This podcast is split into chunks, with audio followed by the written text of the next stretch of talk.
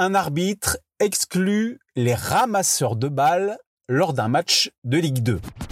Waouh! Un truc de fou. L'arbitre est le maître du jeu en toutes circonstances et ses enfants l'apprennent à leurs dépens ce 2 février 2016.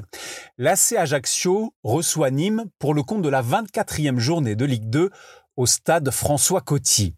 Alors que le club corse mène 1-0 depuis la 25e minute, Alexandre Castro, l'arbitre de la rencontre, décide, à l'heure de jeu, d'exclure les ramasseurs de balles, plus précisément les deux enfants âgés d'une dizaine d'années situés derrière le but de l'équipe visiteuse.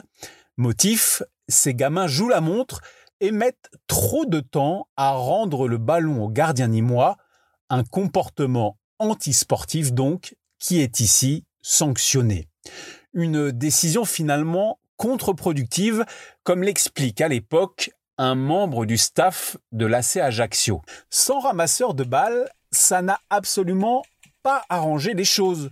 Et on était tous un peu choqués de voir ces enfants tristes de devoir quitter le terrain. En effet, le gardien des crocodiles n'a plus de ramasseur derrière son but pour la dernière demi-heure du match.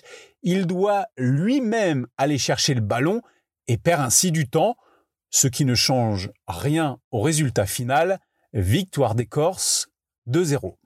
Un arbitre qui exclut les ramasseurs de balles, c'est un fait rarissime, mais qui s'est déjà produit dix ans auparavant en Espagne.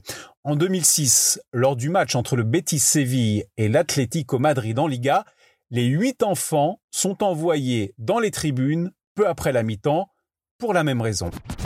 Waouh Un truc de fou Ta dose d'anecdotes sur l'histoire du football à retrouver en podcast sur Facebook, Twitter, Instagram et sur untrucdefoot.fr.